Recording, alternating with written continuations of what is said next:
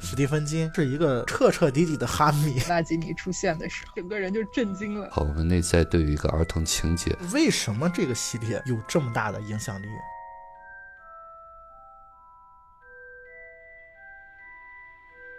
这期我们来聊一聊神奇动物在哪里，以及哈利波特世界的那些事。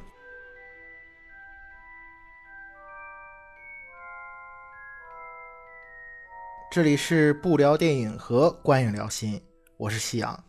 大家好，我是雨果。大家好，我是胭脂十三。啊，这是一期跨界节目啊，所以说除了会从影片本身聊一聊神奇动物在哪里，包括哈利波特的魅力，我们也会深入到心理层面去解析这个魔法世界背后的故事。那么，让我们再次登上九又四分之三站台，来享受这段神奇的旅程吧。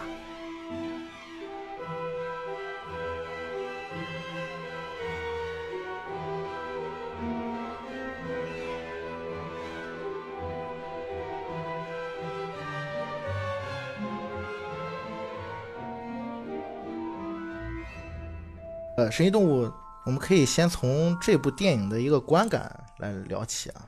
嗯，呃，胭脂，你先开个头吧。因为我是特意去看了《神奇动物二》的零点首映，嗯，然后坐在第一排看的剧目，觉得还是很爽的。回来之后重新把《神奇动物一》重新看了一遍，因为时间隔得还挺久，两年时间吧，我记得应该是。整个看完我就觉得。如果对比《哈利波特》的话，《神奇动物》是一个更成人向的故事，它的整个的世界观设定和它的故事发生的背景都更加的阴暗，更多这种权力斗争，更多比较成人世界常见的一些的事情。虽然它会有很多很萌的神奇动物作为点缀，让大家觉得哦还是很温暖、很治愈的，但本身的故事底色是很黑暗的，我觉得。嗯。于果老师不是也是看了这两部？对对，呃呃，神奇动物啊，就是说第一次看的时候。因为当时没有太多的介绍渲染，所以看完以后印象挺好的。当时也没有想到和《哈利波特》有联系，就是觉得和魔法世界有点类似的东西。因为我对这些背景不是很了解，呃，就觉得特别好。因为我比较喜欢那个艾迪，他演的片子，哎，对那个人，我觉得比第二部啊他的戏多一些。第二部主角有点散乱，故事线比较多，就是第一部视角是比较单一的。哎，对。那么这次还也有评论，就是说。比较多，可能也是为了下一步做铺垫吧。嗯嗯。啊，但是依然观感很好。当然这里头也有很多的点需要去看，但是整个的娱乐性是蛮好的。是说有一点是挺对的。第二部它的信息量是比较大的，相对第一部来讲，第一部的视角是比较单一的，嗯就是纽特一个人的一个视角。嗯。但是他第二部加了很多的支线进去。在网上我看有一个评论啊，就说这一部《神奇动物格林德沃之罪》啊。被人誉为是两个半小时的一个预告片，因为它基本上没有讲什么比较有发展的内容，整个是一个人物的一个铺垫。就出来，哎，对，都是他是怎么出来的，他要做什么。最后所谓的一场大战，以格林德沃的一个演讲结束嘛，但其实也是一个宣战而已。因为我本身算是一个多年的一个哈迷嘛，所以 也就比较多。对，就是对他的一些背景的设定是稍微了解多一点。嗯，就是本身他整个神奇动物在哪里，他的一条故事线是跟现实当中的二战是联系的非常紧密的。嗯，就是他最终这个故事的节点。是在一九四五年，那么他现在这个第二部故事线离他最终的节点还有很长很长的时间，也就是说，他后面三部的剧情啊，可能会在漫长的这个时间里面发展。这一点其实相比较《哈利波特》而言啊，就是相比它是正传而言，它的时间线是很长的。《哈利波特》实际上是按照学年故事来讲的嘛。就是哈勃第一年入学，第二年、第三年是这么一个延续下来的。但是《神奇动物在哪里》它并不是这样。按照罗琳的他的这个计划，因为这部电影 从我的角度来讲，我给他一个评价是说，它是一个哈迷看了很开心，但是会劝退一部分路人的电影。就是它电影里面会涉及到非常多的彩蛋，都是从原来的对，从原来的那个魔法世界延续过来的，但是。这些部分，你如果不是一个，且不说小说，你如果他的电影没有看过，就是他正传的电影没有看过，《神奇动物在哪里》第一部没有看过，那看第二部的时候会是一脸懵逼的状态。我看很多人评论说，很兴奋的去看午夜首映，十分钟过去以后就开始睡着了，因为他线索他铺的很多嘛，而且他这个故事说实在的，从这个完成度来讲，他这个电影没有很好的把这些东西交代好。我在看这个电影的时候。包括我在跟不聊电影嘉宾交流的时候，我说我好像在读一本小说，而不是在看一部电影，因为它很多的手法不像是电影的手法，而像是小说的手法。小说的手法就是我可以慢慢的去叙述这些人物。嗯我第一章节我把纽特的事儿讲一讲，第二章我把格雷德沃的事儿讲一讲，第三部分我把邓布利多的事儿讲一讲，所以它会造成有一定的观影的门槛。但老实说，我因为我今天上午又去看了一遍，又看了一遍。对，实际上我到今天为止我已经看了三遍了《哈利波特》的电影，都要看两三遍，基本上在电影院都要看两到三遍，就是这是哈迷的一个情怀。嗯，当然从我个人来讲，我是很喜欢这部电影的。嗯，原因刚才其实也说了一部分了。其实我是很享受这种读小说的感觉的，因为我并不是一个单纯的《哈利波特》系列电影的影迷。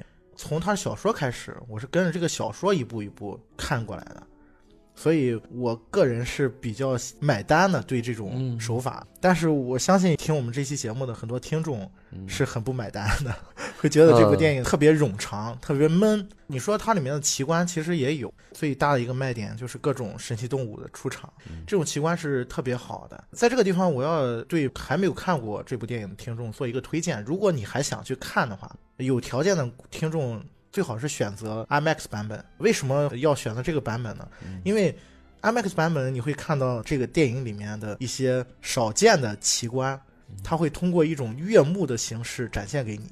什么意思呢？跳跃出来。对，电影本身它是有两条黑框的嘛，但是在 IMAX 版本里面，当这种 3D 的效果出来的时候，你会发现画面上的人物会跃出这两条黑框。嗯，就是那种观感对你来讲是体验是非常好的。如果还没有看过，但是还想去看的话，我觉得可以选择这样的版本，会给你视觉上有一个比较好的反馈。因为我当时是特意买的第一排的票去看了一个全景剧目厅的。就为什么选那个，也是因为觉得影院本身屏幕跟第一排的距离是 OK，是完全无遮挡的那个效果。看整个触屏效果的时候。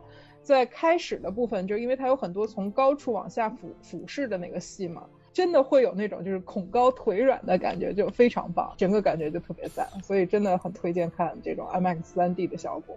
说实在的，我还比较同意胭脂说的另外一点，就是这部电影它表现出来的成人的一种气质，跟哈利波特系列是稍微有一些不同的。当然这个事儿我们放在后面再说啊。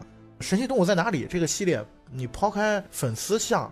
这一点不谈的话，嗯，我仍然认为它是可以发展成一个比较经典的一个系列的。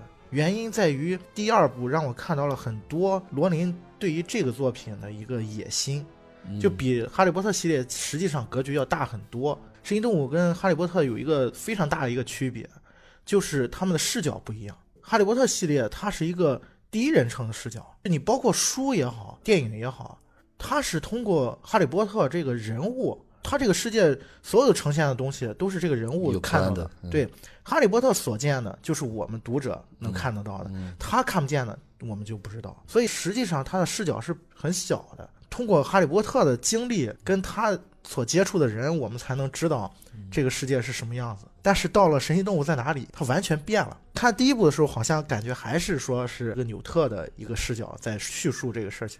但是到了第二部之后，完全不一样了。所以我第一遍看完第二部的时候，我说，这样看完第二部，你会发现第一部原来只是一个序章而已，带你入了一个门。然后他第二部完全铺开了。我觉得他第二部实际上他那个视角是一个全知的视角，是一个上帝视角来看这个事情。然后他就可以把这个格局放大，每个人物他是怎么样的。嗯。当然，他这里面还有一层解读啊，就是因为本身格林德沃这个人物实际上是跟二战的时候希特勒他是一个人物的一个投射，这一方面的一些东西进去的时候，你就发现这个作品就更丰富了，带一些现实感，对，现实感会更强一些。当然，这也是为什么会说第二部是一个两个半小时的预告片的一个原因，因为它就是一个承上启下的一个作用，它没有说要发展成一个结果。结果在后面呢。当时看的时候觉得你干嘛不拍电视剧，特别像拍一个电视剧的感觉。我觉得完全是以拍美剧的状态在拍电影。嗯，对，就是有一种看美剧的感觉。啊，就是确天下会分解。对，就看完之后特别会想去看下面的故事。我想问一下，就是他这个小说已经写完了吗？他这个不是个小说，J.K. 罗琳他不是像哈利波特那种创作一样，哈利波特他是写完小说之后，然后会翻拍电影。但是神奇动物在哪里？一边构思一边写，一边构思一边去创作的。创意来自于哪呢？实际上，在哈利波特世界结束以后，当时制片方就是华纳是想邀请罗琳拍一个纪录片，就是觉得这个 IP 不要浪费了嘛。然后罗琳说：“我有一个更好的点子。”实际上那会儿。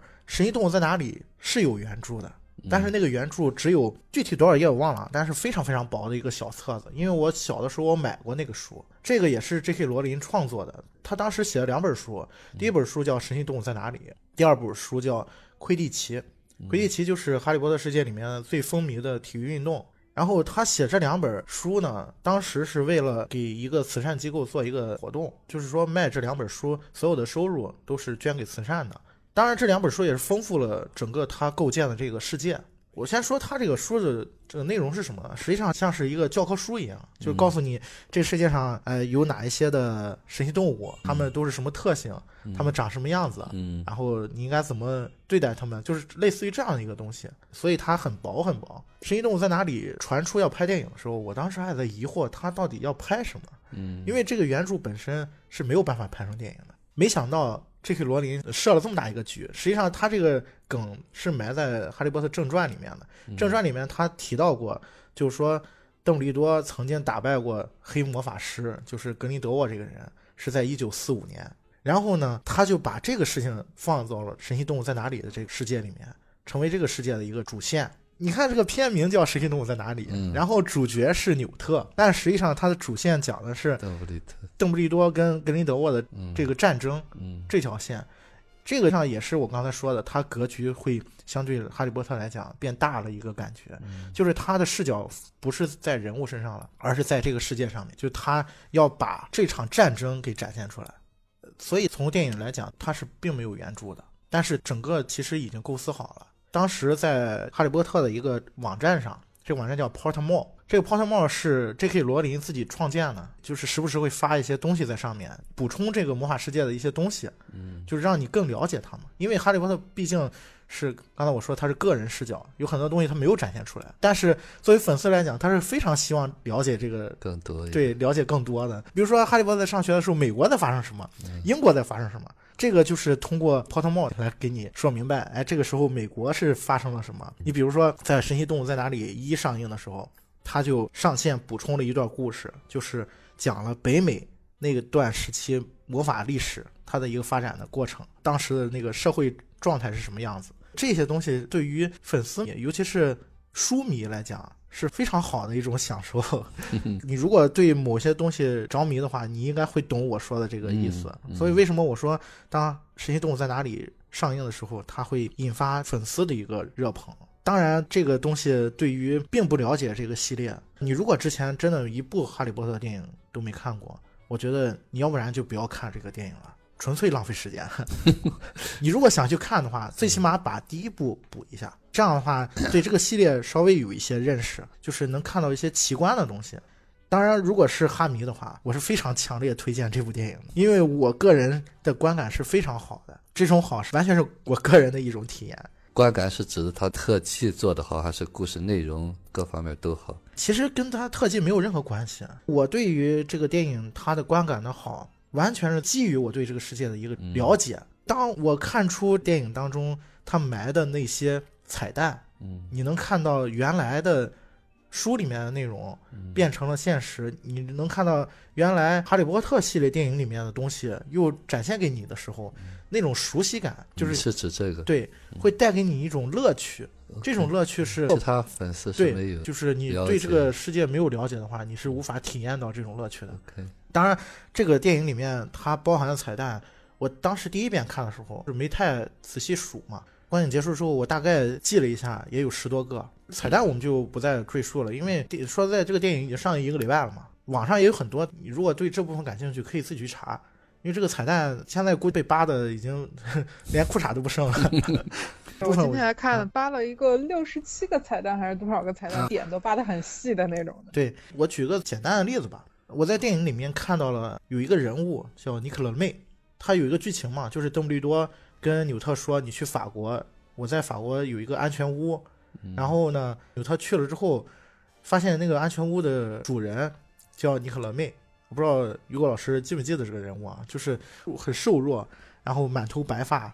啊，这是参与到里面去了。对对，他第一次见面是跟那个雅各布嘛，然后那个雅各布还觉得你是不是个鬼魂啊？啊，对，实际上活了几百年。对他活了几百年，他是个炼金术士嘛。嗯，实际上这个人物在《哈利波特》的第一部里面就已经出现了。呃，是通过一个卡片，然后卡片上记载的是邓布利多的一个成就。那个卡片上写的是邓布利多跟尼克罗妹共同一同研究魔法石的那个应用啊，对对对对，开发了它多少种用法吧？我记得对对对，有有交代，但是没有这个人物，但是能这个人物没有出来啊，但是交代过这个名字。然后呢，魔法石是贯穿整个系列的一个重要道具。第一部的名字就叫《哈利波特与魔法石》，所以当你看到尼可勒妹的时候，如果你是从这个系列看过来的，你就感觉莫名的一种兴奋啊！原来他是长这个样子的。OK，而且他这个彩蛋里面还有很有意思的一个地方是，你在他的家的壁橱里面，你是能看到魔法石的，在电影里面是有展现的，只不过只有几秒的时间。OK，他有一个动作，就是他从他的那个壁橱里面拿出一本书来，然后魔法石就摆在他的柜子上。只有几秒钟的时间，只有你们才会注意到。实际上，那个桥段出来的时候，我相信，包括我在内的很多的哈迷，如果注意到的话，一定会感觉特别兴奋。对，特别兴奋。就是这种乐趣，这个电影里面是你能找到很多的。就是像我刚才说的，你如果真的去想知道这个彩蛋的话，你自己搜一下。我这边我们节目就不再详细说这个事儿嗯。那取哈迷的快乐。对，这也是为什么我会去看第二遍、看第三遍的一个原因。就是你在看的时候，你又发现一个新的东西，就是这个乐趣可能是一般影迷体会不到的。我觉得当时看到最震惊和最嗨的部分，就是看到纳吉尼出现的时候，当时整个人就震惊了。对，实际上纳吉尼在正传里面是这就是他部出现的，对，第四部出现的。然后他当时就已经变成蛇了嘛，就是不能再幻化成人形了嘛。嗯。按照这些罗琳他自己的说法，他埋这个梗埋了二十年了。当然，这个事儿是他自己说的。他说这个伏笔埋了二十年嘛，说最一开始创造纳基尼的时候就已经想好了，他是一定能幻化成人形的。不过这一点啊，是我看网上就之前的文章，就是在《神奇动物在哪里》之前，有很多哈迷在分析这个作品的时候，其实也有人分析到了，就说纳基尼一定是个女性。当然，现在来看可能是叫神预测了。你如果从另一个角度来讲，也是印证了 J.K. 罗琳的这句话。他说二十年前就有伏笔了。我觉得他这个部分其实可能有就是信息互相渗透、集体创作的痕迹，就是因为在整个演化的过程中，J.K. 罗琳肯定也会看到大家对这个事情的分析和反馈。呃，这也是有可能的。其实整个神奇动物感觉就刚才接着夕阳说，它那么薄的一本小册子，然后变成现在一个可能世界观很宏大的一个电影系列，我觉得很能看出来美剧的那种创作方式，就是原本只是一个想法，我出了第一集，然后试播集还不错，然后慢慢的，那我们就来完善这个想法，把它这个故事圆起来，就会编出更多的线头，所以第二集就会出现了很多很多的这种故事线铺出去，看大家的反馈。看了反馈之后，我再决定哪哪条线展开写，然后哪条线尽量少写。我觉得是一个渐进的创作过程，就很很像是这样子的一个状态。所以他会间隔这么长时间来筹备每一每一部电影。在看电影的时候，我也是有这种感觉，就是它就像一个电视剧一样嘛。其实今天之所以要聊《神奇动物在哪里》啊，实际上还是源于我对《哈利波特》这个系列的一种，你说感情也好，说热爱也好。因为我个人是跟着这个系列一起成长的，基本上书里面人物的年龄，我跟书里面人物的年龄是差不多的，就是在看到那本书的时候。所以你如果从这个角度来讲，对我个人影响是比较多的，而且我对他确实是有一些情感在里面。就是它原本是只是一本书而已，嗯，但是随着它跟你的记忆产生连接，每每回想起来成长过程当中的一些。情景的时候，总会有它出现，所以这个东西就有了特殊的含义了，就像一个重要课题一样。对对，一个重要的课题，确实是这样。所以，我们今天为什么说要再次登上九又四分之三站台？嗯，就是要从《哈利波特》这个系列，我们再去回顾一下它，聊一聊它中间的一些故事，聊一聊我们对这个世界的一个理解。嗯，先从你跟这个系列的一个回忆开始聊起。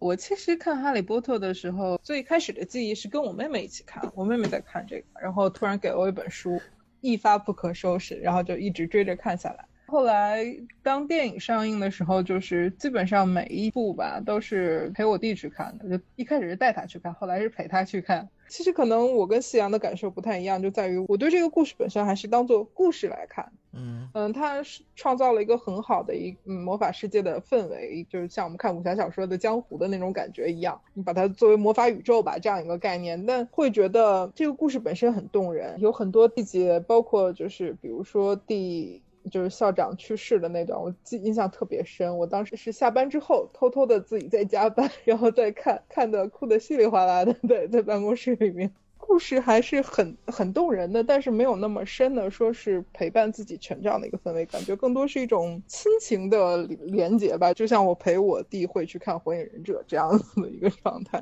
所以陪他看《哈利波特》也是这样一个过程。我觉得这个部分其实 有点。暴露年龄了，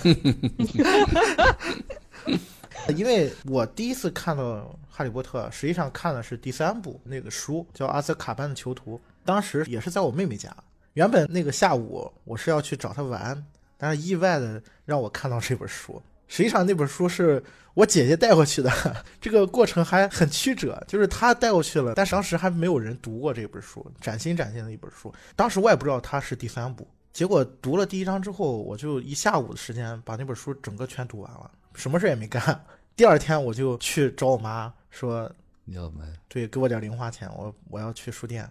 所以说，在我那个时间点上，实际上那本书《哈利波特》系列是出了四本了，大概是在九九年、两千年左右那个时间点。这段肯定是要暴露年龄了，对。然后我就一口气把四本书全看完了。忽然想起来，这本书是就这套书是一本一本出的吗？还是一起出了？呃，这本书它实际上是九七年开始出版的嘛。九七年，对，九七年是《哈利波特与魔法石》第一本书正式出版，大概是在他拍第一部电影的那个时间点，就是两千零一年，截止是出了四本书。呃，实际上中国引进的是是不是四本一块引进的？对他写的时候，人是一年一年写。对，因为我我印象里是从第一本开始看的。对，因为这没有那么早。对你想想啊，这本书他当年就是罗琳他在创作这个小说的时候，实际上是碰了很多的灰的。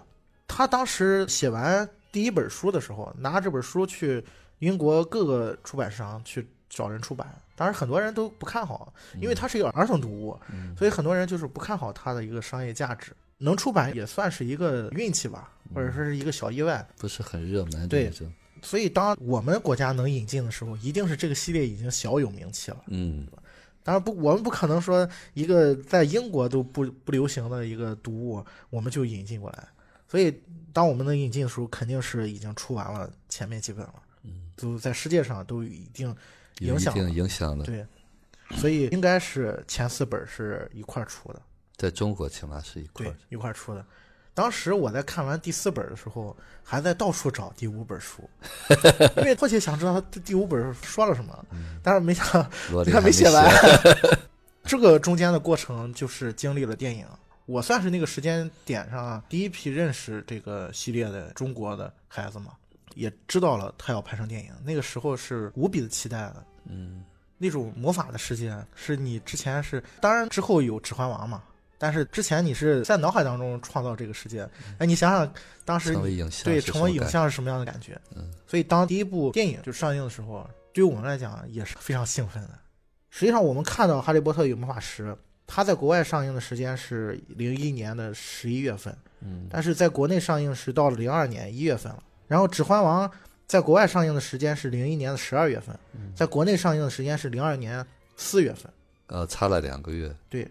也算是同一时期来的，但是我个人对这两个系列完全不同的观感在于，《哈利波特》是我先看了书才看的电影，但是《指环王》是当我看完了《指环王》第一部的时候，我才回头去买的书看的。情怀不一样。嗯，对，当时是因为看了《指环王》第一部之后，觉得好震撼啊。他的这种创作方式实际上跟《神奇动物在哪里》有点相似，它是一个宏观一个上帝视角。但是《哈利波特》一开始它并不是那样，而且在《哈利波特》电影刚上映的时候，也有人诟病说，它就是一个儿童读物，很低龄化的儿童向的电影。对，很低龄化的一种东西。但实际上，随着这个世界的一个铺开，你会发现它并不是那样。我们跟着成长起来的这一代，你从年龄上来讲也有一种对照，就是说好像看第一部、第二部的时候，当然这是个人啊，就是好像是处在一个儿童、青少年时期，看到后面的时候，慢慢你也跟着这个书里面人物一块成长了。时间线回溯到零二年、零三年那会儿，电影是一个填充了。当我看完前四本书之后，是有个空窗期嘛，就没有书可以接到这个故事。但是这段时间，第一部电影和第二部电影都上映了。记得《哈利波特》第五本书《哈利波特与凤凰社》，它应该是零三年出版的，在这个时间节点之内上映了两部《哈利波特》电影。当然，国内看到书其实还要晚半年，因为翻译的问题嘛。但是英文原著是有的。这个系列对我来讲，它也是一个进化的过程。《哈利波特与凤凰社》就是第五本书出版之后，紧接着电影出的是第三部《阿兹卡班囚徒》那一部。嗯那部电影是我个人最喜欢的一部电影，就是《哈利波特》系列里面最喜欢的一部。第一次看的时候，实际上并没有太多的那种感觉，但是就是觉得很不一样，因为他导演换了嘛，而且他导演换的是阿方索卡隆。现在我是很了解这个导演了，但是在那个时候我还是并不是太了解这个导演的。所谓墨西哥三杰嘛，我前两天因为做节目，然后把前面几部《哈利波特》大概又重新翻了一遍。我看到第三部的时候，我发现一个特别有意思的梗啊，电影里面有一个情节啊，就是电影到最后的时候，赫尔敏他被霍格沃兹魔法学校的一个特别奇怪的树给抓住了，那个树叫打人柳。这个影片里面有一个镜头啊，就是这个树甩着赫尔敏甩了三百六十五度，甩了一圈儿，然后那个镜头的展现啊，前两天看的时候我就笑了，我觉得。这不就是地心引力吗？对，就是那种离心的那种啊转了一圈。然后我想啊，原来是这样原来阿方索卡隆把这个阿兹卡班囚徒当做自己一个实验田啊，嗯，在里面试验了好多的镜头。当我现在来看的时候，能看到这个导演的一些，就是对他创作的一些痕迹在里面。在当年看的时候，实际上是并不太了解的，，对。但是只是觉得风格非常不一样。因为他第一部、第二部是克里斯·哥伦布导演的嘛，就是《小鬼当家》导演，嗯。他是特别擅长拍儿童题材的，所以你也能看到，觉得第一部、第二部特别像是《神奇动物在哪里》的第一部，他有一个交代世界观、带你进入这个世界的任务，再加上它本身原著是偏儿童题材的，再加上这个导演本身也是一个儿童题材的一个导演，所以创作出来的第一部电影跟第二部电影也都是偏儿童向的。你会看到啊，好多特别魔法，然后你能看到魔法世界好多的奇观的东西，包括因为是哈利波特这个视角嘛，他第一部是怎么进入这个世界的，你就跟主人公一样，从一个对，从一个现实社会，然后迈入魔法世界，一切都是很新奇的，一切都是没有见过的。所以他展现什么东西，你都觉得就是那种感觉，它是一种奇观化的嘛。但是当到了第三部的时候，当然这个跟导演的个人风格有关系啊。实际上你就发现他展现这个世界的一些细节的东西变少了，就是他不会特意去给你展现一个什么会动的画呀，嗯会飞的马呀，他不会特意去展现这些东西了，而是跟着剧情去服务了。然后呢，到了第四部电影，实际上书我记得应该是还没有出到第六部，第四部电影觉得拍的也是还不错的。但是当时看的时候，我有一个感觉，就是我觉得这本书应该拍两部，呃，就是再拖拍一点，对，因为《火焰杯》是非常厚的一本书，涵盖的内容也很多，所以当时就觉得你就是一部电影，你就能拍出来吗？能拍好吗？就是这是作为一个书迷的一个角度啊。实际上，当看到电影成品的时候，我觉得，因为我前两天又看了一遍嘛，我觉得还是挺满意的。当然，这里面有一个插曲啊，就是阿方索卡隆指导完第三部的时候，华纳那时候想让他接着拍第四部的，但是那时候好多人都不喜欢他。啊，对，这个是一个原因。另外一个原因，实际上也是他自己拒绝了。在那个时间节点上，第三部的后期还没完呢，第三部还没弄完，第四部接着就上马。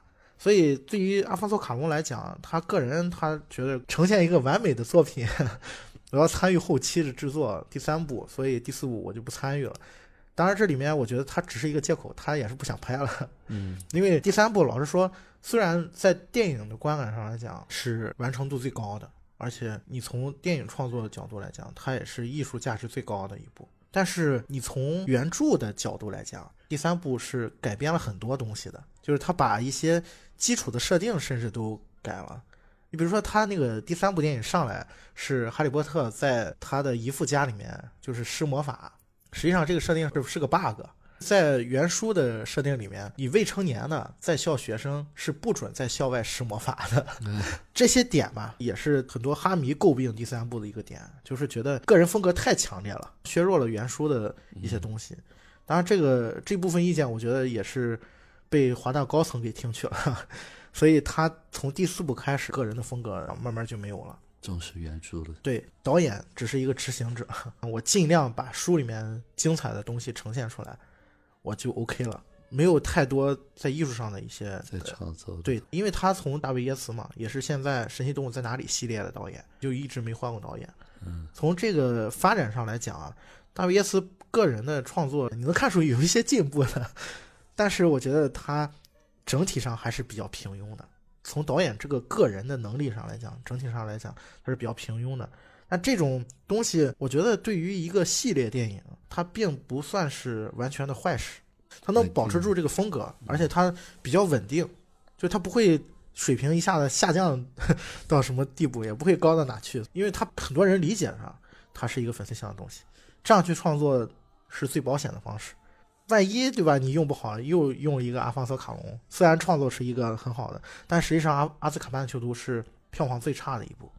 呃，双刃剑吧，我觉得。嗯，我当时看《神奇动物在哪里》的时候，我也是有这么个评价，就是说，你从哈迷的角度来讲，你觉得足够了，因为《神奇动物在哪里》它还有一个点跟《哈利波特》有一个最大区别，就是 J.K. 罗琳是直接参与编剧的，他没有经过一个改编的过程，所以你能感觉出大卫耶茨这个导演他是在尽力还原他写的东西。这个地方，我从影迷的角度来讲，就相对平庸了一些，他们并没有。更好的技法，所以你在看电影的时候难免会有些遗憾，就觉得其实还可以更好。刚刚说第四部嘛，第四部为什么我说觉得还不错的原因，就是在于第四部本身是比较适合拍成电影的。第四部是奇观比较多的一部，这个主线是哈利波特在学校参加一一个竞赛，这个竞赛叫三强争霸赛，是一个传统竞赛，就是三所巫师学校，然后选出一个人代表，用三个项目。三个非常危险、非常刺激的项目，去选出那个冠军来，这是一个巫师的世界的一个传统。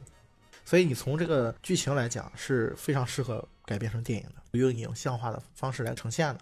所以这个导演也是比较取巧，把这本书最精华的几个部分，就是三场比赛加上一个圣诞舞会，我就这几场戏，然后我把这个最精彩呈现出来了。所以它本身无无功无过吧。但是到了第五部《凤凰社》的时候，《凤凰社》是《哈利波特》七本书里面最厚的一本，又正好换了导演嘛，最终拍出来那个成品应该还不到两个半小时，所以对于那一部，实际上有很多人也是很不满意的。如果作为书迷来讲，他肯定是不满意的。那么厚的一本书，你想想，拍到最后《死亡圣器》的时候，他分了上下两部来拍嘛，实际上《死亡圣器》还不如《凤凰社》的体量大，对，还不如那个厚呢。但是他把第五部这缩减成两个多小时，可想而知他要删多少内容。这个地方很有意思啊！你看这个发展线啊，就是《哈利波特》系列，它是一个从书延伸到电影的一个脉络。但是发展到第四部、第五部电影的时候，实际上又分出另外一条发展脉络，就是很多人是就跟我看《指环王》一样，看了前三部电影，再回来看，哎，又回去看书了。我觉得第五部、第六部电影是交集最多的一个时间节点。从书迷发展到影迷的时候也是到这儿，然后有很多人到书迷，有对影迷到书迷也是看到这儿，嗯，所以第第五部、第六部积累的不满是最多的。因为第六部它剧情它本身没有像第四部里面它有很精彩的比赛，也没有像第七部里面它有一个决战，所以第六部更像是一个过渡性的。我觉得第六部最让人诟病的地方在于，它拍的太像一个序幕了，就像我们现在，你知道当时诟病的原因，就像我们现在看《神奇动物二》一样，就它拍的太像一个序章，因为大战马上就要来了，大家都知道。最终的那个大战结尾就要来了，然后他前面包括校长带哈利去找挂坠盒的时候，好想打人。整个片子就看到那个时候就好想打人，尤其是最后书里面其实写到白木的时候，就是校校长去世的那一段是非常非常感人的。但是电影在那个地方完全没有营造出来那个氛围，我觉得不够。就看到这个电影的时候特别生气。对，作为一个书迷来讲，你也有这种感觉。对我也是有这种感觉的，觉得渲染的还不够。我觉得这个东西也有主创的一个锅，就是华纳他本身对这个系列的一个思路。嗯，因为你如果按照书迷的角度啊，当然是希望从第五部甚至第四部开始就分上下上下。但是你想想看啊，如果都分上下的话，演员怎么办？就是这个孩子他是要长大的，你是没有办法解决的现实问题。实际上，在《阿兹卡班囚徒》上映的时候。当时就有一些传出来的消息嘛，其实制片方是想过换角的，嗯，因为对，因为尤其是国外的小孩儿，他呃就是成熟的更早，对，第三部说他已经变声了，就是觉得你这个成熟的太早了，但实际上这个书里面年龄还没到，就那种感觉。当时也考虑过换角，不过我觉得好在啊，好在他没有做这个决定。我觉得换角的话，真的会特别影响这个系列。我有一个特别的感受啊！你现在回想书里面的人物浮现出来的面貌，就是他们了。嗯，就是这个东西也是随着记忆不断深化的嘛。但如果一旦幻觉的话，我觉得对这个系列唯一就是被动幻觉的，可能就是个位数。包括邓布利多这个角色，他换过一次角，是因为第一部、第二部那个演员去世了，然后他没有办法，第三部才换了新的人。还有一个角色，当然是呃不太重要的角色，是因为片酬的问题，所以才换掉了。所以它整个系列延续下来，你从风格上来讲，它能保持住，也是有这方面的功劳的。就是它整个人它也没有换过，这个延续性对于影迷，尤其是跟这个系列你喜欢这个系列的话，对影迷来讲是一个莫大的福利。哈利波特这个系列是二零一一年完结的，嗯，所以当这个十年，对这个系列。你如果从一零一年算起的话，到一一年正好十年。影迷经过这个十年，你培养出来的那种情怀，到那个节点的时候，真的是很感慨。尤其是当最后一幕发生的时候，我记得当年我为这个电影写了两两篇影评，那真的就是特别多的感慨，就觉得很多的回忆都在这里面，真的是跟着他们一起长大的。嗯，当然作为书迷来讲也是这样，陪伴你整个成长过程的一个东西。也差不多十年，是不是？对，也差不多十年，它完结了。嗯，所以这个这种情绪在那个时候真的是不舍了，对，很不舍得。所以当看到《神奇动物在哪里》要上映的时候，有一点补偿。对，你看那个《指环王》也是，《指环王》拍完三部之后，过了很多年又挖出来。当然，这个里面肯定是有商业的考虑了。嗯，但是你作为一个影迷来讲，他是不管那么多的，只要能让我回去，我就高兴，我就开心。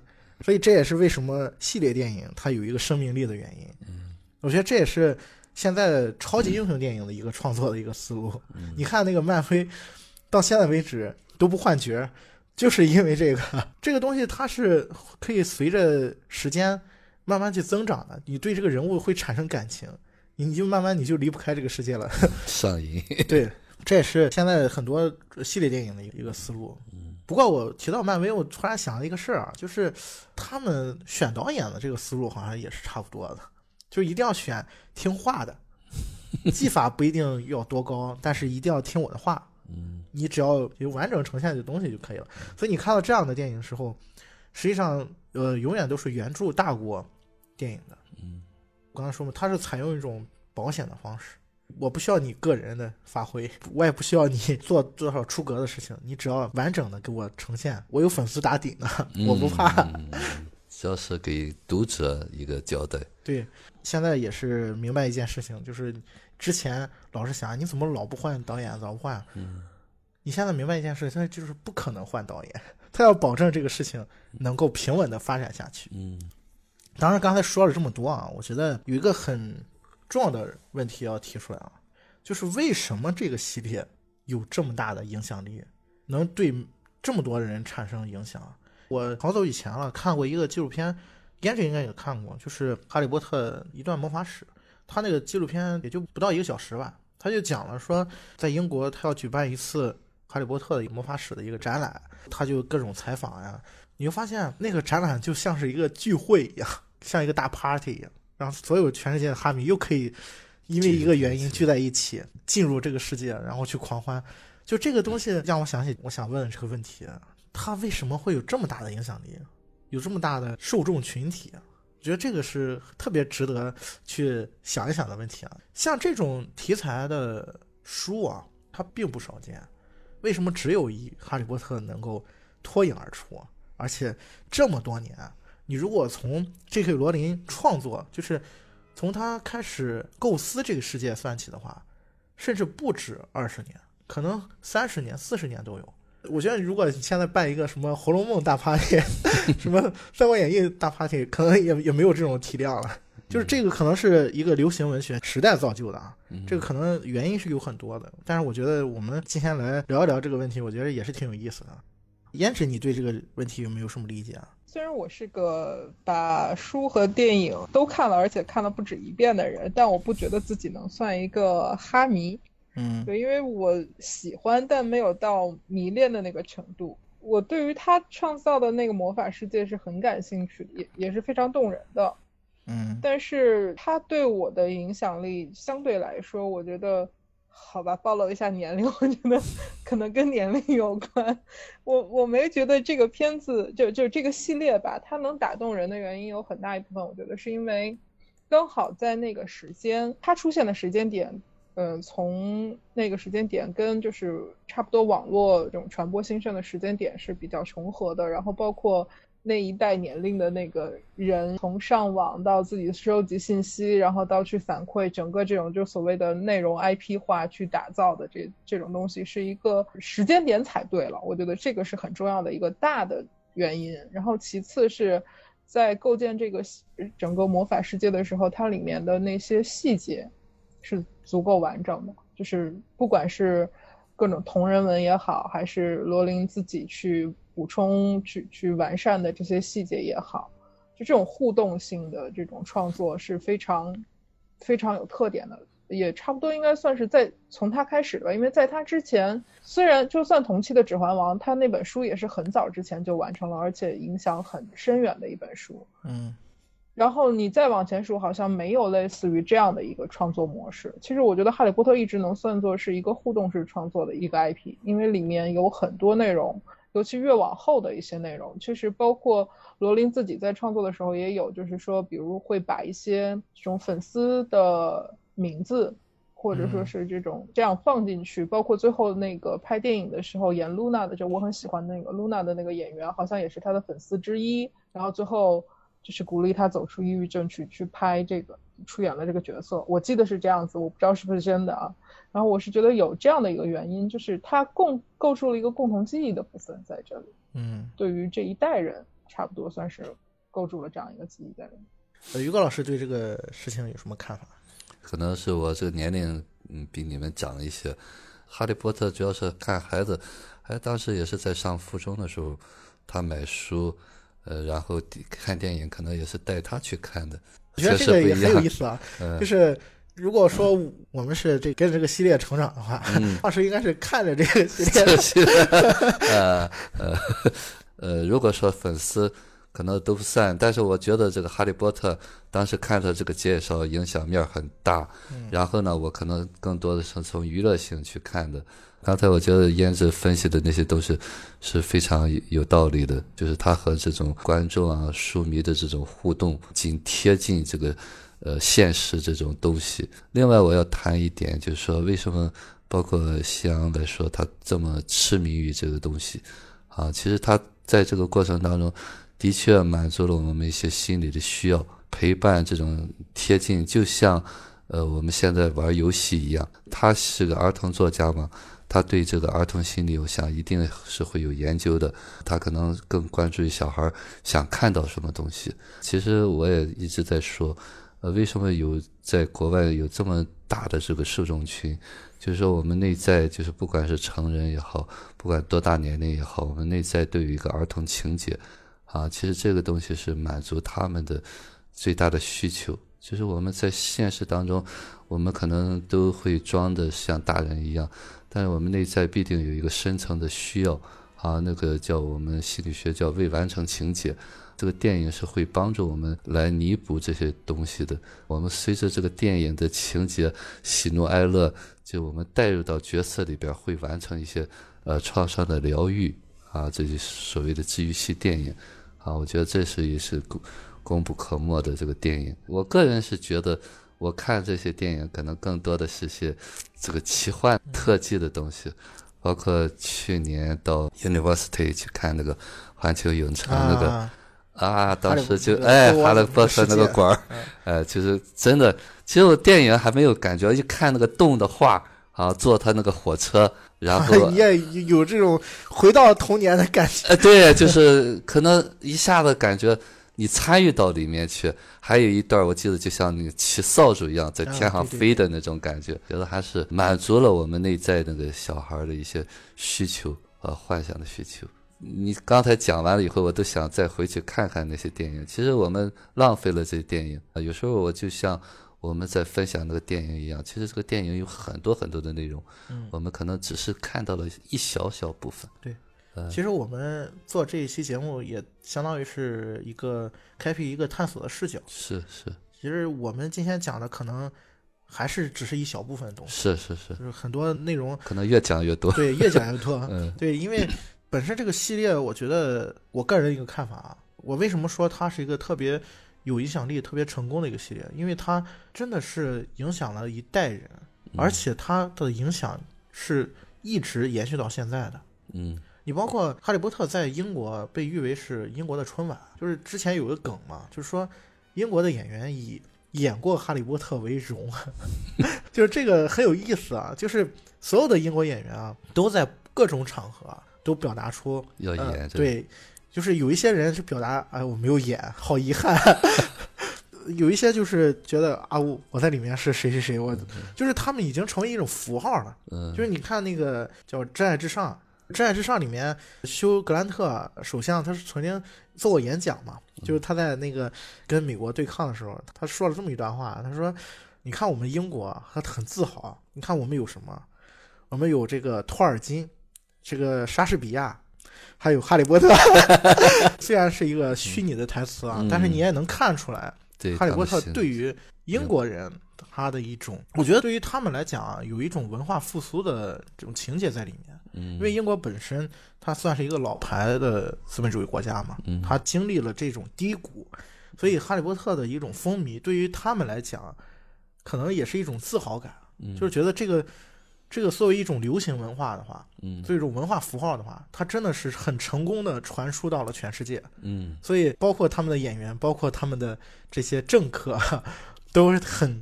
呃，当然，那个政客是虚拟的，都特别推崇哈利波特，我觉得也有这部分的原因。当然，对于文学的角度啊，它本身的价值，我觉得也是很大的。毕竟我们也不是专业的做文学的，也不太详细的去谈这个事情。就想举个例子啊，美国的恐怖小说大师斯蒂芬金，《肖申克的救赎》、《绿里奇迹》，包括《闪灵》。像这样诞生了无数经典电影背后的那个人，对，史蒂芬金，他是一个彻彻底底的哈迷，他是非常喜欢这个小说的，甚至于他跟 J.K. 罗琳之间曾经做过互相的一个致敬，就是这个在影视界经常玩啊，在游戏界也有啊，就是在比如说我在我的作品里面放置一个角色。是你和你互用的，对，和你互用的。然后我我作为回馈反馈，我也在我的作品里面给你加一个。嗯，具体的我忘记了，但是他们两个人之间应该是有一个致敬的，就是在斯蒂芬金创作的小说里面，跟 J.K. 罗琳创作的《哈利波特》里面，他是分别放了一个人物的名字在里面，然后把这个人物的设定跟他们各自世界的这个设定是相关的，这个是很有意思的。其实你从这一些点上啊，我为什么举这么一个例子啊？就是你能看得出来，这个系列它之所以成功，它不仅仅是说。它在商业上的运作，它有多么有经济头脑？你回归本源的话，还是这个作品本身是有很大的魅力的。它能影响很多的人，它能让很多的人喜欢这个世界。我觉得这个是他一个成功的点。嗯。也是我们为什么？当然，这期节目是我强烈要求要录的，因为我本身是一个哈。有很大的情节在里头。我觉得今天其实算是借了神奇动物的壳在聊哈利波特世界，因为本身哈利波特世界电影和书已经完结多年了，我觉得难得有这么一个机会能拿出这个这个系列来聊一聊，这是一个对我来说是一个很开心的事情。我觉得这个系列它。还有一个点啊，就是它到目前为止还是有非常强大的生命力的点。刚才其实加面也谈过了啊，他创作一种思路就是互动式创作，包括跟粉丝的这种互动反馈啊，包括粉丝的一些思路也会加到这个作者的创作思维里面。其实还有一个点，我觉得是很有意思的啊，就是他所有的创作都是基于现实的，就他虽然塑造的是一个魔法世界。但实际上，他的这个魔法世界所有的东西，你是都能在现实当中找到根源的。这个乐趣在哪呢？就是在于你如果是一个喜欢历史的人啊，如果你是一个喜欢考究的人啊，你会发现，J.K. 罗琳所创作的《哈利波特》的魔法世界，你在现实当中都是有对照，甚至是一个小的物件、一个小的名字，它都是有含义在里面的。这个我觉得也是他创作本身能有这么强的生命力的一个原因，就他生命力不在于虚构，嗯，而真的是在于现实当中的东西。这一点其实很容易理解啊，比如说你创造的神奇动物里面的怪兽里面的一些典故，就像是我们在读《山海经》一样，传说当中是有的，历史当中是有记载的，甚至包括刚才我提到说那个尼克勒妹那个人，就炼金术士，在历史上是有的。他也是一个炼金术士，只不过可能没有活那么大岁数。嗯，就这些东西，其实也是构成了这一个世界它的一个完整性，包括它能有这么强大的一个生命力的一个源头。这是我个人的一个观点啊，因为我个人是很喜欢历史的，很喜欢考究的，所以我对这些东西的一个乐趣，也是构成了我对于这个系列的一种感情吧。刚才说这个系列它这么成功啊，就是创造商业价值，简直是已经无法用这种量级来表表示了。是是是，你包括这些周边产品，一根魔杖，你要在那个官方商城买的话，一根魔杖应该是四五百块钱一根，就合人民币的话，这也是很庞大一笔支出了。嗯，我成为他粉丝大部分时间都是在学生时代嘛，就是那个时代自己没有钱的，所以很难。就是你首先，首先那个时候也没有像现在这么发达，就是说我可以通过网购。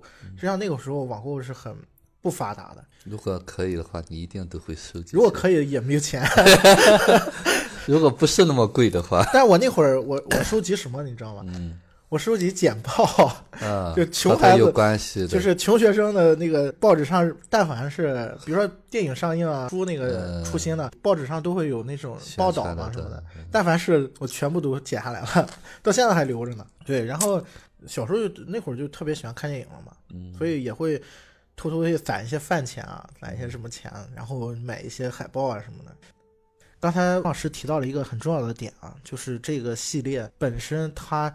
能够吸引人，跟我们心理上的一些需求是有关系的，嗯，所以这也就要进入我们今天第三个环节哈，就是《哈利波特》当中的心理学，因为这期节目肯定会分成两期放出来了，所以这部分可能会在下一期节目当中给大家呈现啊。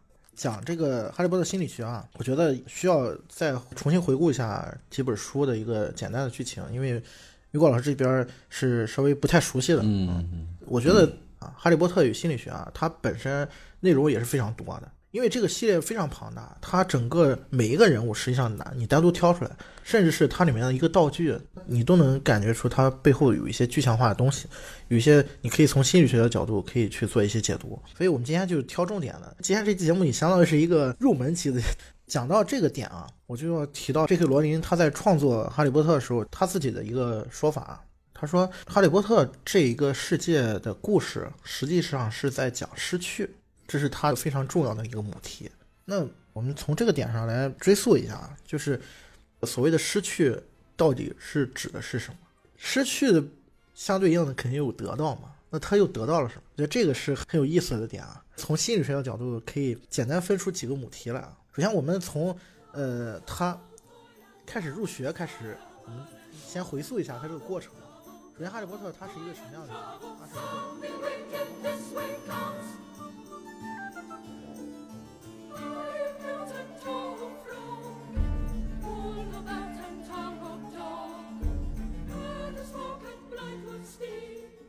自主排便实际上是很重要的嘛。胎儿期、婴儿期。我们是可以控制世界的儿童心理发展的一个过程，从儿童到成人的一个过程。挫折感最大的是他发现校长并不是他所了解的校长，就是死亡从我们出生那一刻一直就存在的。